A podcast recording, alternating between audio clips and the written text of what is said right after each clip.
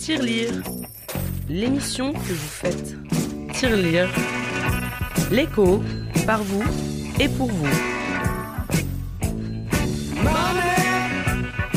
Bonjour à tous et bienvenue dans ce sixième numéro de Tirelire aux délicieuses saveurs du confinement. Mmh, délicieuse saveur du confinement, oh là là Alors je dis peut-être à chaque émission, mais c'est vrai, nous sommes très très heureux de vous retrouver tous les lundis autour de cette actualité covidienne pour la décrypter, l'analyser et en apprendre et surtout donner notre avis parce qu'on adore ça. Ce qui nous fait finalement un point commun avec notre invité qui lui le fait à travers des articles à deux ou à plusieurs mains sur son compte LinkedIn. Il s'appelle Romel Moubenga, son métier analyste des performances commerciales et avec lui nous évoquerons l'actualité covidienne. Est-il temps de repenser notre organisation du travail? Le télétravail est-il en passe de devenir la norme du travail? L'État aurait-il pu euh, mieux gérer ou même éviter cette crise sanitaire? Quelles sont les conséquences économiques de cette crise? Bref, c'est autour de ces questions-là que tourneront nos réflexions. Et avec moi aujourd'hui, mes complices du lundi, Ophélia, bonjour. Bonjour, bonjour tout le monde. Marie également qui est là, bonjour Marie. Bonjour, et j'ai envie de te demander comment tu vas Mac, parce que je crois qu'au bout de deux mois de confinement, euh, les effets se font ressentir sur ta psychologie, non euh, ce- Au vu de cette intro que tu nous as faite? Tu, veux, tu veux que je te dise, pour être très très honnête avec toi, je commence à, à- à prendre goût à ce confinement. Je commence à prendre Oh non. Je commence vraiment à m'y Oh. faire et je me dis, en même temps, euh, ça c'est le syndrome de Stockholm. Tu vois, je me dis, bon, allez, tant qu'à faire, autant Ouais. kiffer. En même temps, on n'a pas le choix. C'est soit ça, soit tu déprimes. Donc, euh, si tu veux, ouais, je vais très très bien. Donc, j'adore ce confinement. c'est parfait. Bah, très bien, tu vois. Tu, tu fais bien de poser des questions, ça. Ça, ça, ça me permet, de, ça me, permet de, de me dévoiler un petit peu dans cette émission parce que je le fais pas, je le fais pas beaucoup. Alors un qui ne se dévoilera pas dans cette émission parce qu'il n'est pas là, euh, mais qui vous passe à tous le bonjour et on lui envoie la bise. C'est Melvin, on lui- euh, la bise de long évidemment parce que sinon. euh, Ceci est une émission de radio. Nous interrompons notre émission pour un message urgent. Je le répète, ceci est une émission de radio. Nous avons dans les précédentes émissions évoqué des sujets dont certains ont évolué euh, entre temps, chère Ophélia, et c'est le cas notamment de l'annulation des loyers en Seine-Saint-Denis. Exactement. La semaine dernière, je vous avais parlé de la mairie de Bobigny et euh, du très beau geste qu'ils a. Ah bon, bah si tout le monde s'en souvient, j'ai peut-être pas besoin d'en reparler. Du coup, je vais Non, juste te dire les petites nouveautés. Merde. Je voulais faire un petit rappel, mais il a pas l'air Non, vas-y, vas-y, vas-y. Non, enfin, on se souvient que t'en avais parlé Il y a peut-être des gens qui n'ont pas écouté les, les émissions d'avant et qui nous découvrent. aussi. Merci Marie de ne pas m'enfoncer. Toujours là pour défendre mes collègues. Donc du coup, je disais effectivement que la mairie de Bobigny avait eu un très beau geste à l'égard de ses locataires avec l'OPH puisqu'ils avaient prévu d'exonérer le loyer du mois d'avril pour 4000 habitants. Et donc, euh, en me baladant sur les réseaux sociaux, vu que c'est ma plus grande passion, j'ai eu la grande surprise de tomber sur un nouvel article qui disait qu'il était finalement impossible de mettre en œuvre cette mesure car le bailleur, donc l'OPH, n'avait pas les fonds nécessaires. Donc euh, les locataires, évidemment, sont indignés et ne comprennent pas pourquoi une telle mesure a été annoncée par la mairie si rien n'était sûr. Donc euh, en soi, je les comprends parfaitement.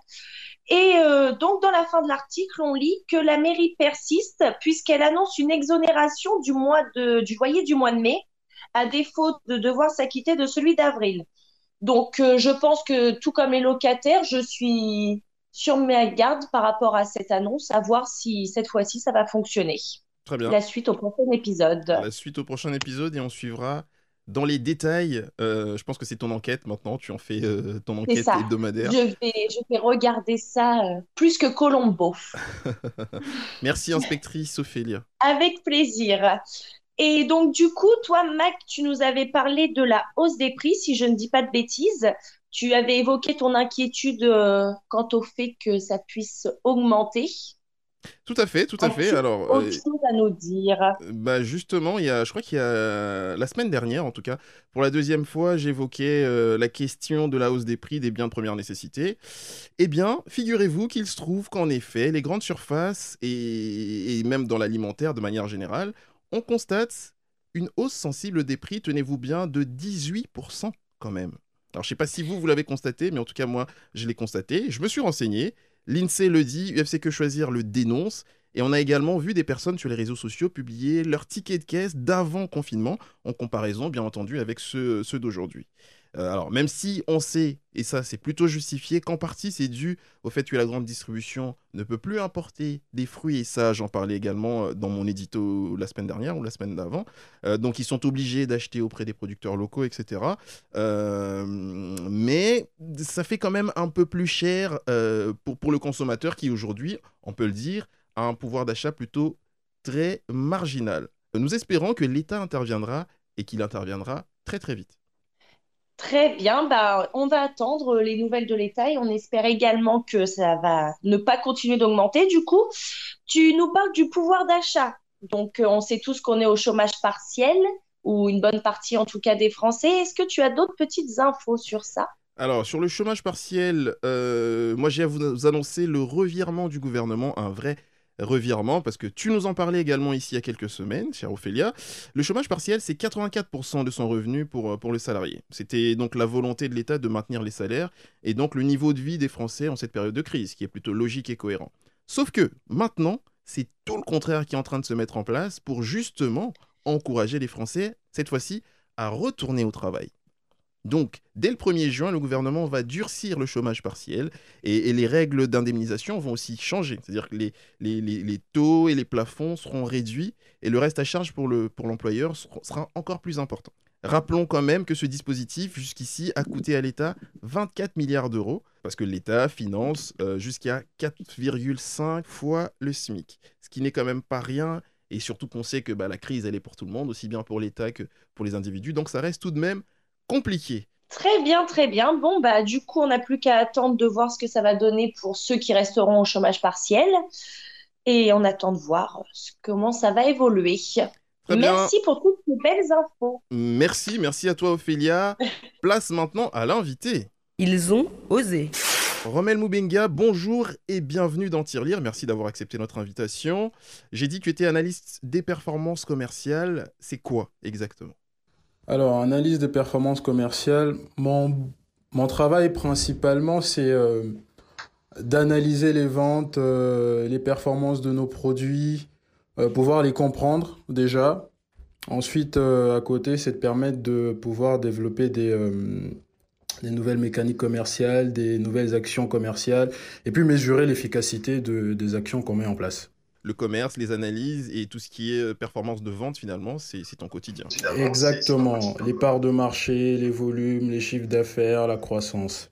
Très bien. Alors ça tombe bien parce que justement dans l'article euh, Télétravail, la boîte de Pandore du Covid-19 que vous publiez, puisque tu es co-auteur de cet article-là, que vous publiez le 3 avril 2020, vous postulez que l'organisation du travail doit être repensée.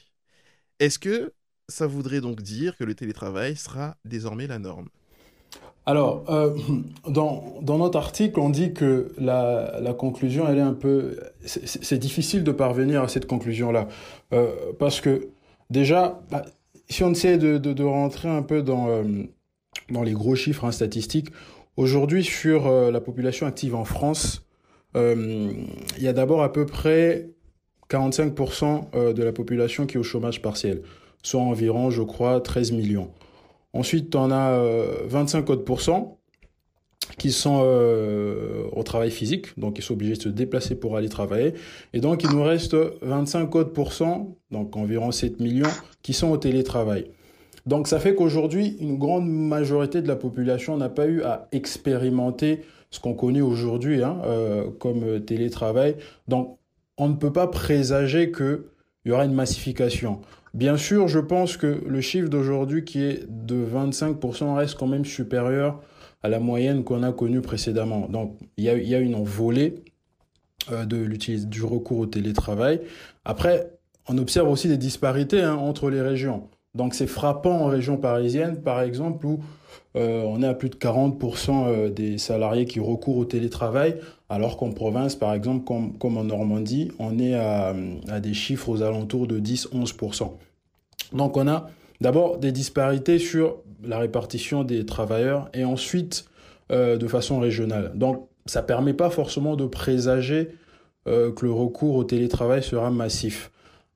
Après, il y a une chose, c'est que euh, avant une crise et après une crise, c'est jamais, c'est jamais pareil. Donc forcément, les, méthodes de travail, l'organisation sera changée. On va dire que le télétravail sera beaucoup plus accepté. Ça va rentrer dans les psychologies des personnes. Donc on, espère que, enfin on espère, c'est sûr que les volumes d'heures de télétravail seront supérieurs à ce qu'on a connu avant le mois de mars. Après, à dire que ce sera généralisé, euh, ça, ça reste encore difficile à dire parce qu'il y a encore un certain nombre de barrières, notamment euh, euh, psychologiques, sociales, hein, parce qu'on reste quand même attaché à, à cette notion de convivialité, des contacts avec les collègues qui font à ce que on puisse se déplacer. Après, on pourra peut-être assister au fait que, euh, je sais pas moi, il y aura peut-être une fragmentation. On pourra faire du télétravail une fois par semaine, une fois toutes les deux semaines. Ce qui se faisait déjà, ça. Ce qui se faisait déjà, mais beaucoup plus en tout cas. Il y aura beaucoup plus d'entreprises, j'imagine, qui vont euh, qui vont l'adopter. Donc c'est sûr que le volume de télétravail avant le mois de mars versus après le mois de, après le mois de mars va complètement changer. Mais de là à parler de généralisation, massification, je ne pense pas qu'on en soit encore là. D'accord. Alors moi j'ai une question plutôt personnelle à te poser. Pour toi qui pratiques le télétravail, quels sont les avantages et quelles sont les, les limites? Euh, les avantages, c'est que déjà, ça me permet de, gagner du temps hein, parce que moi, je fais euh, à peu près une heure et demie, deux heures de trajet. Donc à l'aller au retour, donc ça me fait quatre heures. Aller, aller, retour 4 heures. Donc là, ça, me permet déjà de, gagner du temps là-dessus, ce qui fait que je peux me permettre de commencer un peu plus tôt et de finir un peu plus tard. Ça, c'est euh, ça, c'est un avantage. Et euh, un des inconvénients, c'est bah, ce que je venais d'aborder là, c'est la notion de, de contact avec les collègues. Euh, voilà, il y a, nettement moins de contact. Euh, avec, avec les collègues, nettement moins d'échanges, tout doit se faire par écrit. Les, les, instructions, les échanges sont pas forcément aussi optimales qu'avant, donc il faut, il, faut, il faut revenir sur les choses. C'est beaucoup plus complexe, mais on s'y habitue. Hein. Moi, j'ai, moi, je faisais déjà du télétravail avant, euh, avant le confinement. J'en faisais peut-être euh, voilà, de façon aléatoire, je dirais, quoi, euh, une fois toutes les deux semaines, quelque chose comme ça. Donc, je m'étais déjà un peu habitué à ça. Donc, le le passage au télétravail aujourd'hui pour moi été beaucoup plus simple que des personnes qui l'ont embrassé de façon euh, de façon brusque, brutale. Alors moi ce que je vois, ce que j'observe moi dans le télétravail aujourd'hui, enfin surtout là, c'est la contrainte finalement parce que beaucoup n'ont pas eu d'autre choix que de faire du télétravail et pour ceux qui le pratiquaient déjà, il n'y a pas de souci, mais pour ceux qui ont dû, euh, malgré eux, euh, passer au télétravail, ils n'étaient pas forcément prêts, les conditions n'étaient pas forcément réunies chez eux à la maison, euh, ceux qui doivent avoir un écran adapté, un ordinateur, un poste de travail, parce que mine de rien, il y, a besoin de ça aussi. Mais si on en arrive à ce que finalement le télétravail soit la norme ou à généraliser, comme tu le dis, moi je vois quand même la différence qu'on va avoir à, à, faire la part des choses entre la vie privée et la vie professionnelle. Euh, où on aura forcément des journées à rallonge, où on passera des vraies heures de travail, parce que bon, autant quand tu es au boulot, tu peux t'offrir une petite pause, etc., une pause clope. Quand tu es à la maison, bah, il y a toujours ce, truc-là de mon employeur doit voir que je travaille, donc je dois être connecté, je dois être efficace pour prouver justement qu'en étant à la maison, je suis aussi efficace qu'en étant au boulot. Est-ce que finalement, il n'y a pas euh, le franchissement de la ligne, de la barrière entre la vie privée et la vie professionnelle? Bah, Bien sûr, hein, c'est ce, qui, ce qui revient souvent dans, euh, dans les messages, dans, dans, les discours autour du télétravail, c'est qu'il y, a cette, y a cette sorte de rupture entre vie privée et, vie familiale parce que, en fait, déjà en termes d'aménagement de, de l'espace, ça fait que tu, tu, tu dois t'aménager une sorte d'espace. Il faut recréer euh, l'environnement de travail chez toi euh, je sais pas moi, tu seras peut-être amené à transformer ta cuisine ou euh, ta, ta, salle à manger, même ton salon, ouais, en bureau pour recréer cet environnement de travail. Déjà, y a, y a, y a, ça, ça, fait déjà une première euh, rupture de la frontière, de la barrière entre vie privée et vie familiale. Donc, il y a ton travail qui vient s'installer chez toi. Et euh, ça entraîne, euh, voilà, toute, en fait, la, déconnexion euh, risque de s'envoler. Hein. On pourra peut-être être amené à travailler un week-end, euh, travailler après euh, les heures de clôture traditionnelles. Ah oui, clairement, le fait que le travail s'invite chez soi, fondamentalement, c'est déjà une rupture de la barrière entre les deux. Très bien. Ophélie avait une question. Oui, euh, je ne sais pas si on va pouvoir avoir la réponse tout de suite, mais moi je me pose la question sur l'aspect financier. Si vraiment euh, ça se généralise, est-ce que pour les entreprises va y avoir un gain, va y avoir du coup les pas les entrepôts, mais les bureaux qui vont fermer, ou est-ce qu'ils garderont quand même le siège? Est-ce que pour eux ça va être un, un point positif niveau financier? Excellente question. C'est c'est difficile à dire, mais un, un des éléments que j'ai vu revenir, c'est euh, euh, notamment dans les aménagements des, des locaux, des nouveaux bureaux. Les entreprises seront peut-être euh, amenées à, à, trouver des locaux euh, avec des espaces réduits euh, parce qu'on ne sera pas en mesure d'accueillir euh, tous les employés de, de, l'entreprise, parce qu'une une, bonne partie sera en télétravail. Donc on peut se permettre, pour une entreprise, je, je, je, je, donne un chiffre, hein, pour une entreprise qui peut accueillir euh, 1000 employés en se disant que la moitié sont en télétravail, on peut se permettre d'avoir des locaux qui sont en capacité d'accueillir 300 à 400 employés. Parce que les autres vont tourner, certains seront en télétravail, pendant que d'autres seront au bureau. Donc il y a déjà euh, une première réduction de coûts là-dessus.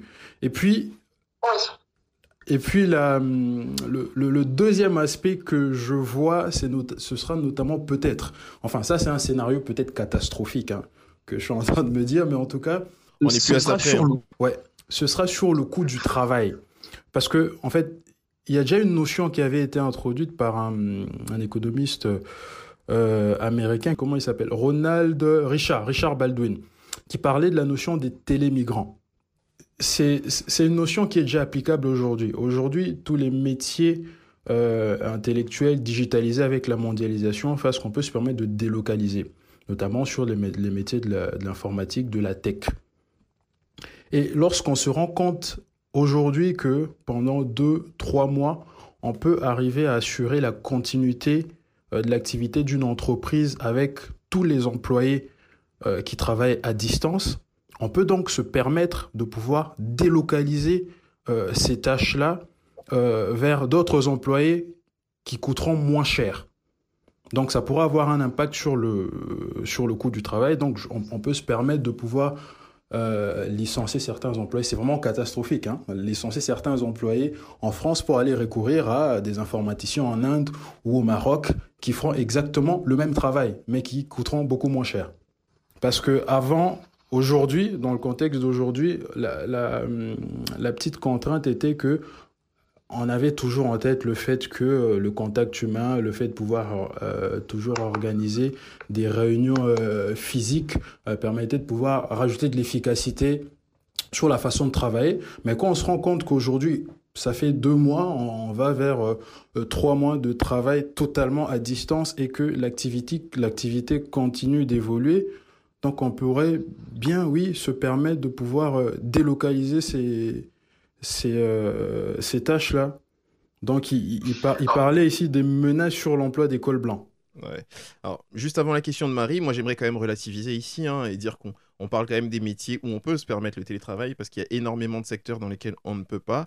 Et ceci dit, si euh, je pense on est emmené à, à, à, à repenser ce, télétravail. Je pense que c'est toute la société qu'il faut réformer parce que ça revoit complètement toute notre façon de vivre. C'est-à-dire que bah, à ce moment-là, on sera plus sédentaire que, jamais. On travaillera chez nous à la maison. Il euh, faut finalement trouver le moyen de concilier tout ça entre ses enfants parce que rien que le fait de sortir de chez soi, aller travailler, ça apporte énormément de choses à énormément de personnes. C'est aussi, euh, mine de rien, quand même un bol d'air frais qu'on va, on va se prendre, hein, où ça permet de couper un peu entre la maison et, et le travail. Donc, euh, moi, je voulais quand même apporter cet, cet éclaircissement là avant de passer à la question de Marie. Euh, et d'un point de vue légal, est-ce que le télétravail existe vraiment dans le, dans le Code du travail ou est-ce qu'il faut légiférer tout ça euh, Voilà. Comment, comment ça se passe de ce point de vue-là? Parce qu'on a parlé beaucoup de, de, de l'aspect économique, etc. Mais il n'y a pas que ça aussi. Euh, alors aujourd'hui, oui, le, le, le, télétravail, il est pleinement inscrit dans le Code du travail. Il y a eu énormément d'avancées d'avancer là-dessus. Il y avait, il y a quelques, il y a quelques années, il y avait un certain nombre de, de, de, de flous juridiques euh, autour du télétravail. Mais aujourd'hui, oui, la législation a euh, clairement rattrapé son temps et a réussi à faire son travail là-dessus. Parfait. Très bien. Parce qu'il y a aussi une question de consommation d'énergie, par exemple, où bah, quand je vais consommer mon énergie à la maison en travaillant, euh, c'est peut-être à mon employeur de payer ces factures-là, parce que si je ne suis plus dans ces locaux, bah, moi je lui diminue ses charges à lui, et donc forcément ces charges-là, comment on fait pour les compenser, etc. Ça, je pense qu'on l'avait évoqué d'ailleurs dans une des précédentes émissions. Euh, Il y a tellement de choses et tellement de questions à, à poser, mais je pense que là, on va, euh, on va te garder avec nous, euh, cher Rommel, pendant que moi, je vais aller chercher un d'entre nous que nous connaissons bien dans Tirelire, qui prône euh, le monde de demain, le monde différent, c'est Naman dans Tomorrow. I woke up at night, left my sleeping baby. I said something must not be right, cause I don't want to leave her away. Mm. We're walking in line, wearing uniforms now. I'm giving you my sweet lifetime just to make you big will turn. Mm-mm. Oh, tomorrow, such a thing for game. I got to know what one right now, cause I'm tired of playing again. I got to be myself, and not the one you want me to be right now. So if I got to build back my place, stone after stone, me go do it. Tell the truth to the people out there, our life is a gift from creation. Give your life to the present day, don't sell it to the big operations.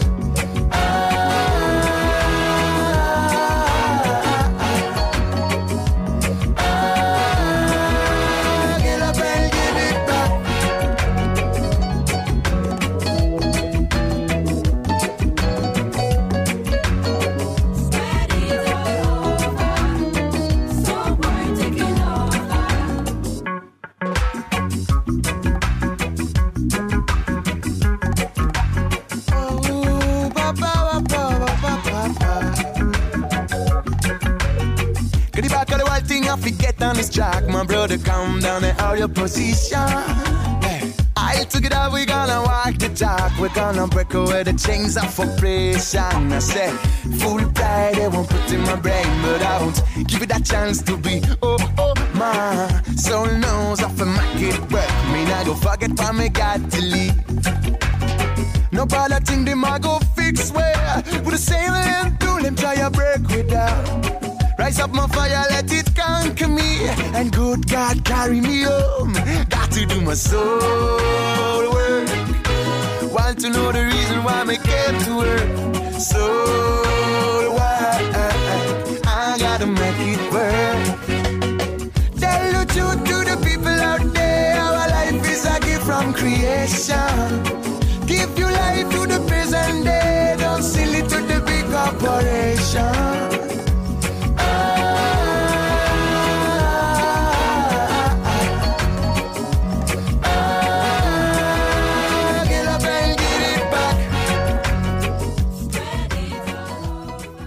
retour dans Tirelire avec Romel Moubenga, analyste des performances commerciales, qui est notre invité aujourd'hui. Marie est là, Ophélia est là.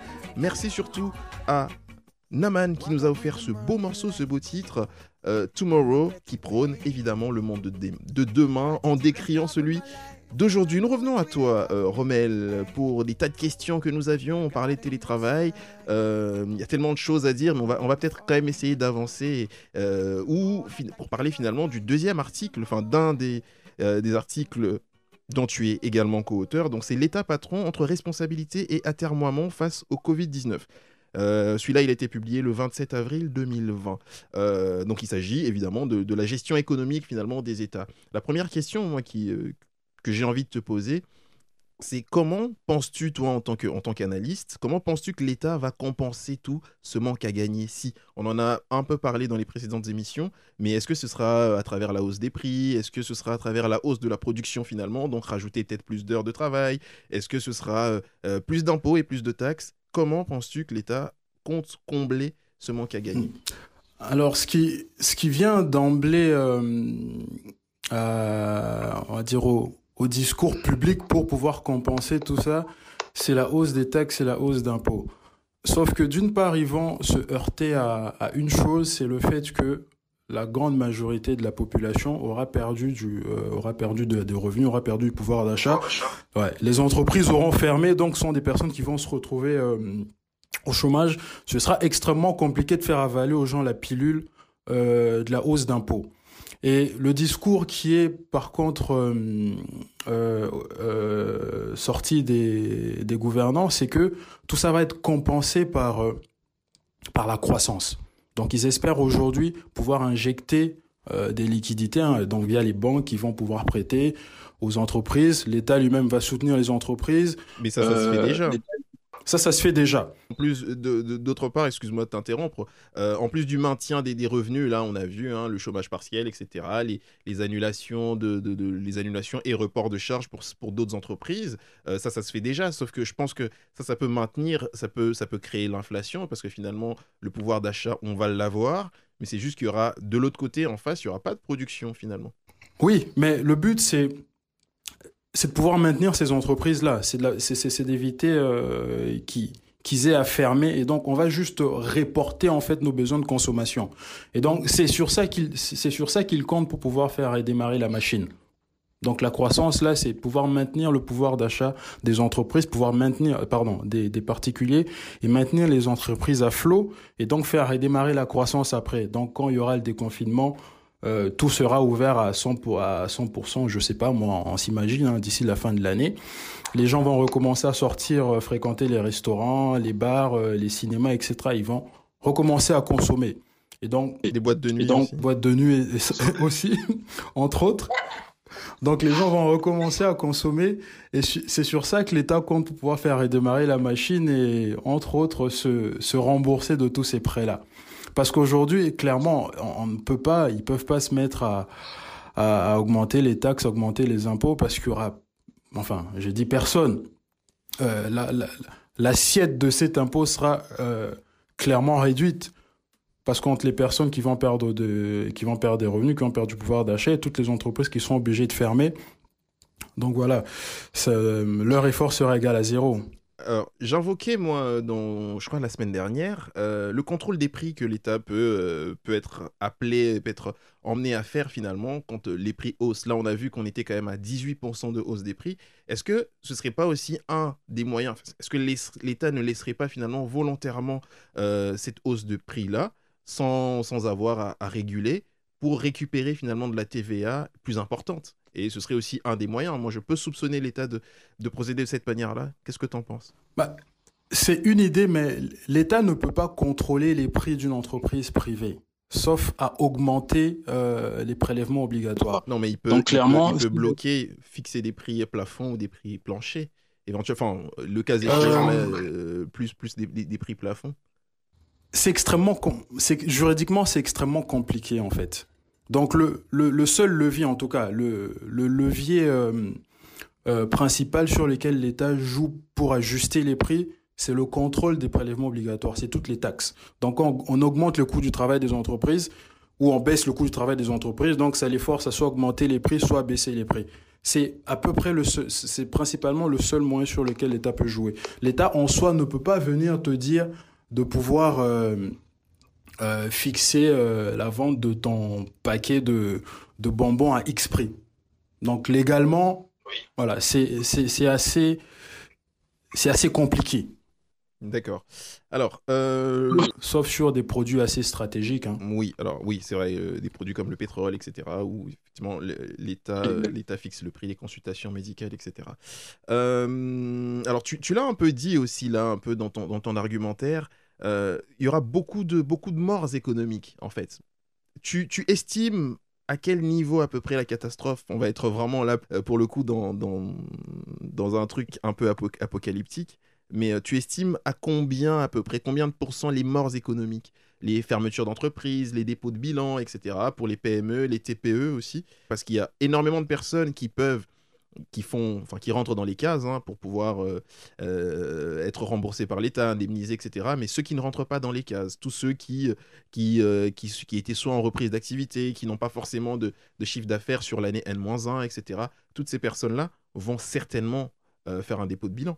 Alors, je, je ne peux pas, je peux pas te donner de chiffres comme ça parce que je les, je les ai pas. Après, quelle proportion aussi sur les, sur le total des entreprises en France, ça non plus, je ne sais pas. Mais en tout cas, ouais, on a un certain nombre de cas de figure des entreprises qui vont se retrouver dans, dans ce cas-là. Parce qu'on a déjà des entreprises qui étaient en difficulté euh, bien avant de rentrer en période de confinement et même des grandes entreprises. Hein. Je prends par exemple l'exemple de, de Air France qui était euh, en très grande difficulté financière avant déjà euh, d'entrer euh, dans cette période de, crise sanitaire, ce qui les a rendu la, la tâche extrêmement compliquée pour aller négocier euh, leurs prêts. Et puis, on a des entreprises qui étaient en, démarrage d'activité, donc ils venaient de commencer leur activité, et puis soudainement qui se retrouvent avec euh, deux, trois mois sans revenus. Et puis, on a des entreprises aussi qui marchaient bien, avec des, des, des, des bons business models qui sont construits, mais pour lesquels euh, deux mois sans revenus s'avère aussi compliqué pour les finances. Donc, il y a un panel euh, d'entreprises qui sont en situation difficile et qui sont potentiellement euh, exposés à des, à des, à des pertes d'exploitation, à des faillites. Mais je ne peux pas te dire sur quelle proportion. À moins d'être devin, ce qui n'est pas encore le cas pour toi aujourd'hui. Exactement. Dans, dans l'article que j'ai cité, l'État patron, euh, vous rappelez l'épisode du stock des masques, là, de l'époque de Roselyne Bachelot, à l'époque ministre, ministre de la Santé. Alors j'entends tout de suite, hein, moi, l'argument du gouverner, c'est pr prévoir, mais est-ce que tu penses vraiment, enfin, est-ce que vous pensez qu'on aurait pu, à ce point, prévoir ce type de catastrophe? Euh, Son ampleur, non. Mais sa nature, oui.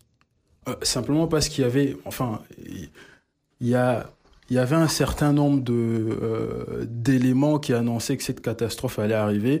Et quand on voit toutes les tergiversations des politiques, comme quoi déjà l'OMS au début annonçait que la maladie ne se transmettait pas euh, de, de l'homme à homme, alors qu'à Taïwan ils avaient déjà observé des des transmissions d'homme à homme. L'objectif, enfin, le but de l'État, c'est de pouvoir anticiper, prévoir les choses. Donc, en l'occurrence, là, ça n'a pas été fait.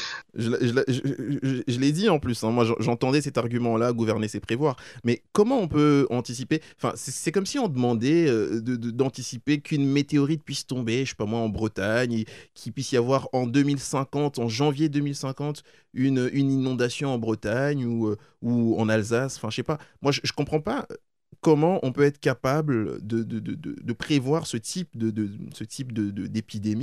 en prévoir parce qu'on parle quand même de 2010. Hein. 2010 à 2020, il s'est quand même passé 10 ans. Ok, je pense que c'est plutôt un coup de chance qui a fait effectivement qu'elle puisse prévoir, mais on peut prévoir des stocks de masques comme on peut prévoir des stocks de béquilles parce que la France entière serait, je sais pas moi, perdrait une jambe, par exemple. Enfin, à moins d'être devant, encore une fois, je me demande comment vraiment on peut prévoir ce type de, crise, quoi. Parce qu'on peut avoir une grippe, on peut avoir des tas d'autres crises qui peuvent frapper euh, l'État finalement. Exactement, c'est vrai que c'est un exercice, la, la, la, prévision c'est un exercice assez difficile. Personne n'aurait pu prévoir que on allait arriver à quoi? C'est plus de 200 000 morts déjà euh, dans le monde et plus, euh, je crois, d'un million de contaminés. Donc personne ne pouvait prévoir ça. Mais en tout cas, il y avait des éléments qui permettaient de prévoir qu'on allait arriver à un stade de pandémie et que ce serait toute la planète qui allait être contaminée, euh, simplement par un, enfin, un certain nombre d'éléments comme le fait de la, mondialisation, euh, la mobilité internationale, les échanges, faisaient à ce que toute la planète allait être contaminée. Et donc les entreprises auraient dû mettre en place un certain nombre de mesures, bah, peut-être pas suffisantes sur le coup, mais en tout cas les mettre en place. Alors, mais là on s'est rendu compte qu'il y avait des mesures qui n'ont carrément pas été mises en place, quoi. Alors, tu parles de, tu parles de mondialisation. Moi, j'ai envie de te poser une question sur ce que tu évoquais euh, à demi-mot il y a quelques instants. La délocalisation. Euh, bonne ou mauvaise chose pour la France? On a, par exemple, été incapable de fournir des masques. Euh, entre l'arrivée de l'épidémie en France et aujourd'hui, enfin, les masques ne débarquent que là, en mai, alors que euh, l'affaire est en France depuis janvier, depuis février. On s'est fait, fait, piquer des, des, lots de masques à droite à gauche. Le gel hydro hydroalcoolique, pareil. Est-ce une bonne idée, finalement, d'avoir délocalisé autant d'entreprises en Asie essentiellement bah, Dit comme ça, dans l'absolu, on se dit que c'est une mauvaise idée. Mais le truc, c'est que aujourd'hui, la, enfin, euh, comment dire, l'organisation industrielle fait à ce qu'il n'y a aucune entreprise qui peut monter une chaîne de production de A à Z toute seule. On est forcément obligé de recourir à des approvisionnements extérieurs. Surtout à de la main d'œuvre pas chère à l'extérieur, ça il faut le dire. Ouais, exactement. Non, même hormis la main-d'œuvre, on se concentre juste sur le produit. On prend l'exemple du masque. Euh, le masque, simplement, euh, est composé de quoi? L'élastique, l'élastique, c'est fait à base de, de caoutchouc. Le caoutchouc vient de l'EVA. L'EVA n'est pas produite en France, donc on est obligé d'aller l'importer. Euh, le masque en soi, il est fait aussi en... C'est des polymères issus de pétrole. Le pétrole n'est pas produit en France, donc c'est obligé d'être importé. Donc d'une façon ou d'une autre, on doit recourir à des produits qui viennent de l'extérieur. Donc on ne peut pas se permettre de pouvoir monter des chaînes de production de 100%. Donc le, le débat sur euh, euh, la cause, le diable de la mondialisation, la, la relocalisation, euh, enfin l'impact, les effets de la mondialisation sur cette crise, je pense que c'est un débat qui, n'a pas forcément de sens. Hein. Il y a juste un fait, le fait que l'État n'avait pas prévu des stocks suffisants de masques et ils ont dû créer un, un, discours à faire avaler au peuple pour se prémunir un peu. Le débat, il n'était pas là. Hein. Le débat n'était pas là-dessus. D'accord. Euh, une question d'Ophélia euh, mais c'est pour revenir euh, à ce qu'on disait tout à l'heure par rapport au soutien des entreprises. Effectivement, on voit qu'il y a beaucoup de choses de prévues pour les entreprises, mais pour les employés, il n'y a rien du tout. Donc, on compte sur le fait que les employés vont, enfin les employés, les habitants vont ressortir, vont aller au restaurant, mais on a quand même une perte de salaire qui, je pense, va encore rester. Donc, du coup, comment est-ce qu'on peut imaginer qu'on va pouvoir ressortir comme avant sachant qu'on a quand même eu euh, un déficit, euh, quand même, je pense, pour la plupart des Français pendant quelques mois. Donc, est-ce qu'ils ont prévu quelque chose pour euh, pouvoir aider aussi les employés, des primes ou des, je sais pas, des, de l'aide? Bah, déjà, la, la, la, mesure la plus forte, c'est quand même le chômage partiel. Hein. Le chômage partiel, c'est la prise en charge des, des salaires des employés par l'État. Donc c'est jusqu'à c'est jusqu'à 84% du salaire net au-dessus du SMIC et à 100% du salaire lorsqu'on touche le SMIC. Donc on se parlait ici de 13 millions euh, euh, de salariés qui sont au chômage partiel. Donc l'État prend quand même en charge le revenu de 13 millions de personnes. Et ça c'est pas rien, sachant que enfin en France, en France la, la, la France c'est pratiquement l'un des seuls pays à pouvoir le faire. Je crois que le volume la France représente jusqu'à 40% du volume des salariés au chômage partiel en Europe. Donc sur tous les pays, sur, tous les pays européens. Donc c'est déjà une mesure qui n'est pas rien. Après, à côté de ça, bah, c'est vrai que 84% du, de, de, de, son salaire net, ça fait quand même une baisse de revenus, une baisse de pouvoir d'achat qu'il faut pouvoir compenser. Certaines entreprises se sont engagées à pouvoir euh, donner des primes à, à, leur, à, leur, euh, à, leur, à leurs salariés c'est déjà une bonne chose, mais en tout cas, la mesure la plus forte euh, qui est le chômage partiel, que je trouve, c'est déjà une bonne chose. Quand on, observe par exemple aux États-Unis, aux États-Unis, ils sont à plus de 30 millions de personnes qui sont au chômage total aujourd'hui, perte de revenus totale et pas de soutien de l'État, à part un chèque euh, distribué, je crois, euh, pendant un ou deux mois comme ça. Mais on est en France, on adore se plaindre, c'est comme ça. Euh, Alors, moi, l'argument que j'ai entendu par rapport à ça, c'est que, ok, on a 95% de son revenu, c'est vrai, mais en même temps, euh, enfin, un chiffre que je vais sortir comme ça, parce que je l'ai lu quelque part, c'est que les foyers français avaient épargné en ce moment, l'épargne forcée des Français euh, représentait 55 milliards d'euros quand même. C'est-à-dire qu'on a aussi quand même mhm. mis pas mal d'argent de côté, puisque, bon, comme tu en parlais, Ophélia, euh, des, sorties en bar, au restaurant et en boîte de nuit, euh, on ne les fait plus. Donc forcément, ça nous fait un peu d'épargne et ça permet, bah, c'est-à-dire qu'aujourd'hui, on met suffisamment d'argent de côté euh, et qu'on dépense forcément moins, étant donné qu'on ne sort pas, et, etc. Après, ça, c'est relatif, c'est discutable. Mais en tout cas, le chiffre officiel, c'est 55 milliards d'épargne forcée des Français. Ouais. Après, cette épargne, c'est pas forcément fait euh, sur de la consommation, je vais dire à court terme. Les gens ont épargné parce qu'ils avaient de besoin de euh, d'acquérir un logement, d'acheter une voiture, d'aller en vacances. Voilà. J'imagine pas que ça va compenser en fait euh, cette épargne pourra compenser, on va dire, les besoins de consommation à court terme. Bon, en tout cas, on attend de voir et on espère que ça se passera bien. Pour tout le monde, un dernier mot, Romel? Euh, Un dernier mot, tenez bon. On va. oui, c'est vrai que ça a été, ça a été difficile, ça a été difficile jusque là, ça reste difficile et ça le sera probablement encore sur les mois à venir. Euh, juste en tenez bon, tenez bon. Très bien. On va, on va y arriver. Le message est reçu, je pense, par Ophélia. Euh, tu- tiens bon, tiens bon. Bientôt, ça va rouvrir tout ça. Les cafés vont ouvrir, les, bars vont ouvrir et, et Marie, euh, les boîtes vont ouvrir aussi bientôt pour toi. Merci à toi Ah, d'avoir accepté yes. notre invitation. Merci d'avoir Merci à vous de m'avoir reçu. Comment? Merci à vous de m'avoir reçu. Oui, mais tu m'as interrompu là. Donc, merci d'avoir accepté l'invitation et merci d'avoir répondu à toutes nos questions. Euh, J'espère qu'on aura l'occasion de te réinviter une prochaine fois euh, euh, à l'occasion d'un énième article. Euh, je te laisse quand même l'occasion de citer ceux qui coécrivent avec toi cet article-là avant qu'on ne puisse se quitter.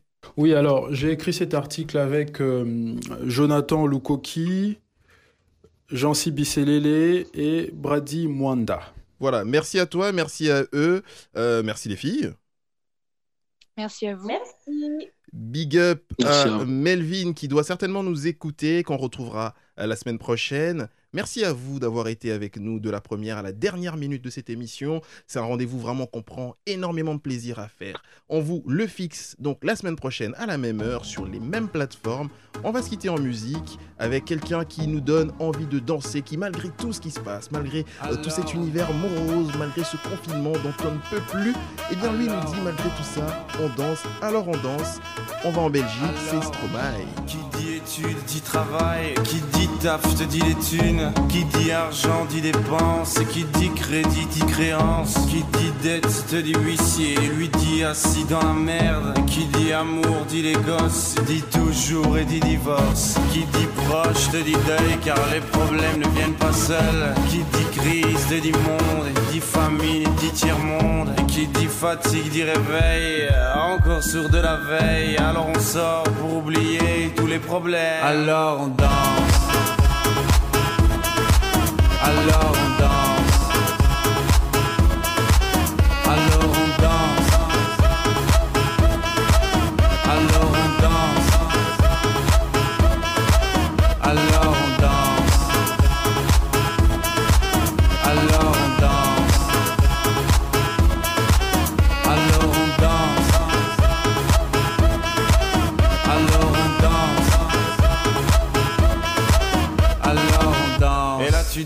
c'est fini, car pire que ça, ce serait la mort. Quand tu crois enfin que tu t'en sors, quand il y en a plus, eh ben a encore.